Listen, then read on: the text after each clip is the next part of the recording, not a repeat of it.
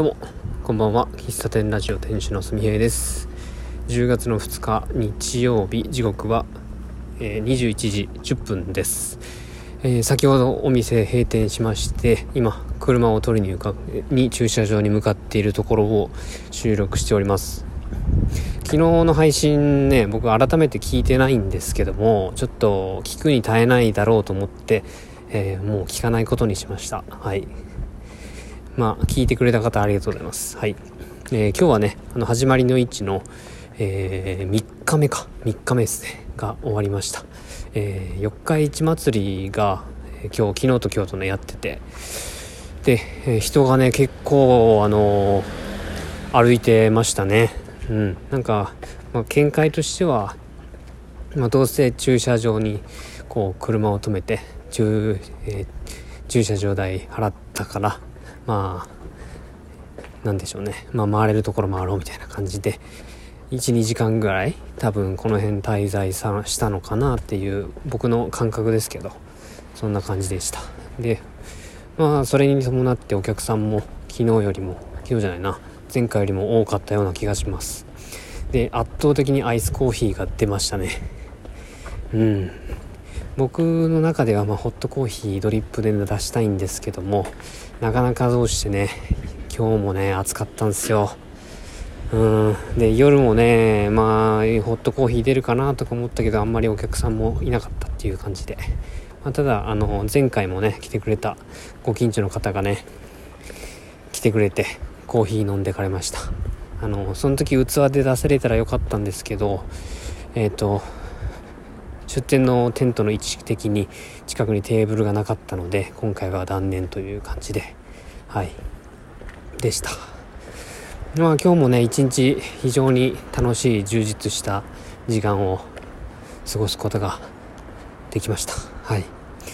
で今日考えてたことはまあいくつかあるんですけど、まあ、社会実験のこう街づくりに対することもだけどなんだろうな。うーん。まあ、なんでしょうね、こう、アイスコーヒーを、えー、アイスコーヒーがね、いくらこう、出たとしても、あんまり自分の成長にはつながらないなというところはありますね。うん。だから、売り上げはね、上がるけど、上がるけど、なんか、なんでしょうね、何人、何杯出したかって、あ、この後、集計すれば出るんですけども、えー、それが全てドリップこドリップでね出してたらドリップ技術もだしなんか豆との対話まあかっこよく言うとそうかな。なんかなんでしょうね。やっぱドリップで出すのと今回のアイスコーヒーのだと全然違うんですよね。うん。まあそんなことを考えたりとか。うん。改めてこの始まりの位置っていうものはものはっていうかに向けて準備して、えーと、当日迎えて、まあ、例えば看板とかテーブルを使っ作ったことに関して言うと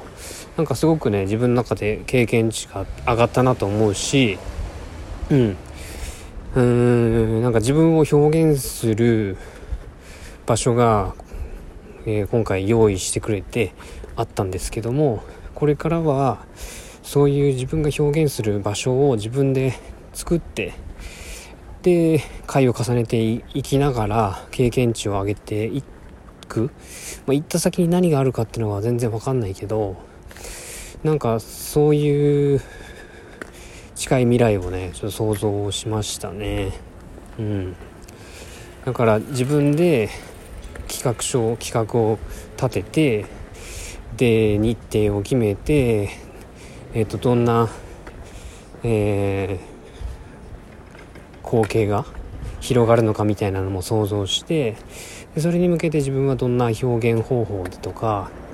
まあ、何を作り込んでとかメニューとか、まあ、今回はドリップコーヒーとクラフトコーラとアイスコーヒーと立花、えー、さんの焼き菓子をメニューに入れましたけども、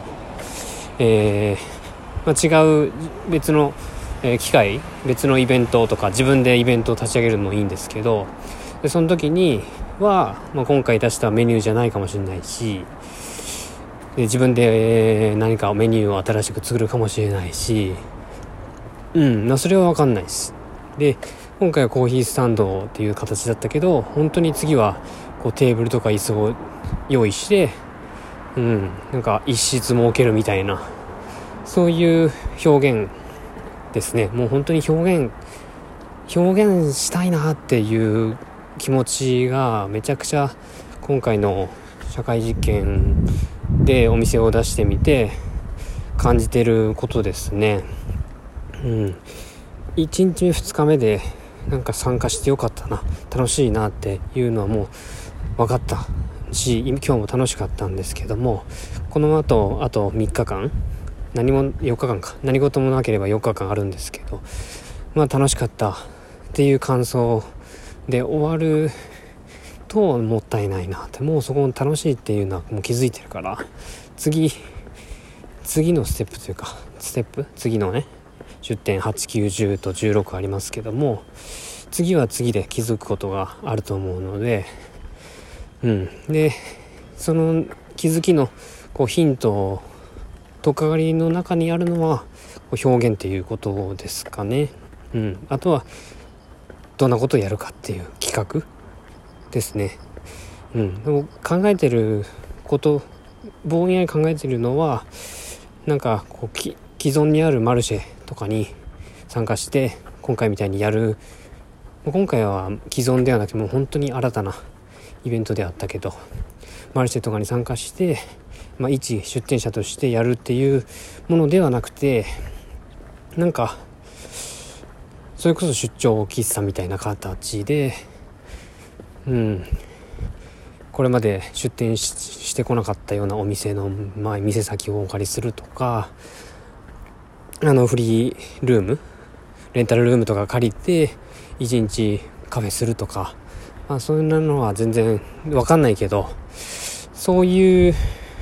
出店の仕方をね今後もしたいなと思っております。うん。なんかこう自分の現時点でのレベルとか表現する、えー、スキルみたいなものを今回発揮した上発揮したものがあのブースなわけででそれを見てもらってあなんかいいねとか言ってくれることもあるしなんかそういう一個一個評価をしてくれるっていう機会はなんかすごく自分にとって楽しいことだことだし刺激的なことだなと思ったんですよ。